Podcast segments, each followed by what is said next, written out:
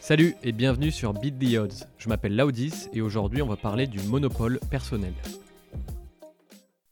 Mexique, octobre 1968. Les Jeux Olympiques battent leur plein. Parmi les centaines de sportifs dans le stade, l'un d'eux sort du lot. C'est le seul amateur. Là où d'autres s'entraînent des heures par jour, lui le fait comme un loisir car il veut un jour devenir ingénieur. Pourtant, il est parvenu en finale de sa discipline. Ils ne sont plus que deux. Ed Carruter, l'immense favori, effectue son saut en hauteur, mais échoue à passer les 2m24. C'est au tour de Dick, notre amateur, de s'élancer. À la stupéfaction générale, au lieu de sauter face à la barre comme l'ensemble de ses adversaires, il se retourne et passe la barre de dos. Elle ne tremble pas. Il est sacré champion. Dick Fosbury remporte ainsi l'or olympique en inventant une technique qui est devenue la norme depuis, le Fosbury Flop. En mettant au point une méthode que pas un seul de ses concurrents professionnels n'avait imaginée, et que les juges ont fini par accepter avec amertume, un ingénieur passionné de sport est parvenu à prendre une médaille d'or olympique dans une discipline phare. Cet exploit, c'est celui d'une intersection de compétences unique, le monopole personnel. Le monopole personnel, c'est cette idée que nous avons tous une somme de centres d'intérêt et de compétences, et que c'est dans leurs intersections que nous apportons le plus de valeur à la société. Là où se spécialiser dans une discipline est plutôt courant, être spécialiste de deux disciplines est beaucoup plus rare. Leur combinaison a donc une valeur énorme. Plus on ajoute des dimensions, plus le résultat est rare, plus il est précieux, jusqu'à devenir unique dans nos compétences. C'est un monopole. Des spécialistes du marketing, il y en a beaucoup. Un spécialiste du marketing féru de hockey sur glace, il y en a déjà beaucoup moins, et les entreprises auxquelles il peut apporter un maximum de sa valeur sont évidentes. Rajoute encore une passion ou un intérêt connexe, et il devient absolument seul dans sa discipline, décuplant une nouvelle fois sa valeur pour ceux qui en ont besoin. Fosbury, qui n'avait jamais excellé en saut en hauteur avec la technique reine de l'époque, avait un esprit d'ingénieur. En voyant le corps comme une mécanique, il lui semblait évident que le bassin pouvait atteindre une hauteur plus importante en se courbant sur le dos que de face, surtout pour faire passer les jambes qui se plient dans le même sens. En bon ingénieur, il a essayé dès son plus jeune âge différentes méthodes jusqu'à mettre au point celle-ci durant son adolescence. Comme toute innovation, il a reçu avec son saut bizarre des moqueries et des protestations des jurys, mais comme tout pionnier, il a persévéré et ça a payé. Trois ans après sa médaille d'or, Fusbury a abandonné le sport au profit de sa carrière d'ingénieur. Le saut en hauteur était juste un vecteur d'innovation à ses yeux.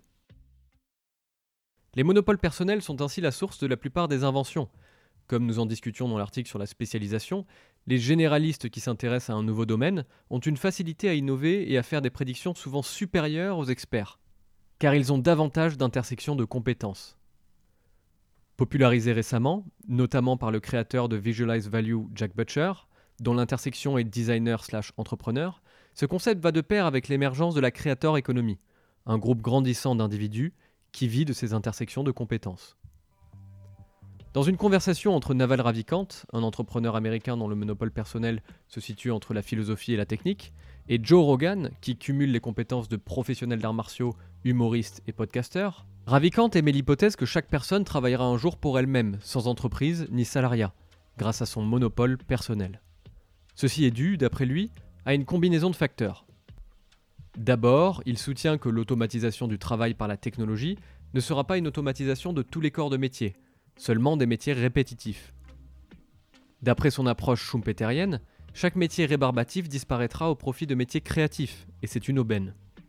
Ensuite, L'entrepreneur remet en question le rôle du salariat, avec la perspective de l'évolution de nos sociétés. D'une civilisation nomade, nous avons dû devenir grégaires à cause des différentes contraintes de l'époque, des transports limités, des moyens de communication primitifs, une compétition sanglante pour la nourriture et la terre, et une nécessité d'avoir des métiers physiques faute de techniques avancées, ce qui favorise l'émergence de systèmes centralisés comme des entreprises. Celles-ci ont un avantage à employer un salarié lorsque les coûts de faire entrer régulièrement ses compétences dans le flux de travail en tant qu'externe sont trop élevés. En résultent des entreprises toujours plus grandes et complexes, dont une partie importante de l'énergie est gaspillée dans des processus bureaucratiques, où les salariés sont de moins en moins connectés entre eux et avec la hiérarchie. Plus la technologie progresse, plus ces facteurs évoluent.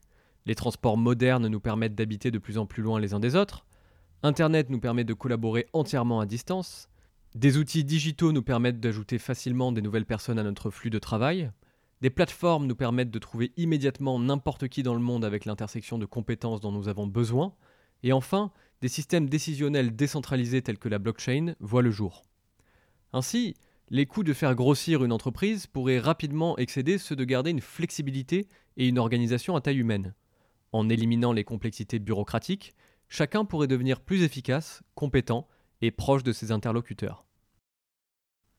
En poussant ce scénario à son paroxysme, il pourrait exister un futur où nous avons tous notre propre entreprise, au service de plusieurs autres, avec une collaboration sans frottement pour n'accomplir que des tâches créatives sur notre monopole personnel.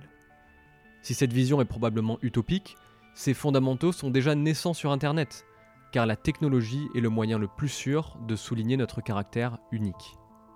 Cultiver son monopole personnel, c'est prendre conscience que nous sommes tous une marque sur Internet, avec des forces et des faiblesses perçues par nos pairs, un système de valeurs et une visibilité. Communiquer, publier, créer du contenu, c'est prendre le contrôle de sa marque pour en dégager des opportunités, financières ou pas. Qu'on la crée ou qu'on la subisse, notre perception aux yeux de nos futurs clients, associés, amis, employeurs et salariés existe. Alors autant écrire notre propre histoire et démontrer notre monopole personnel. Il n'est jamais trop tard pour commencer.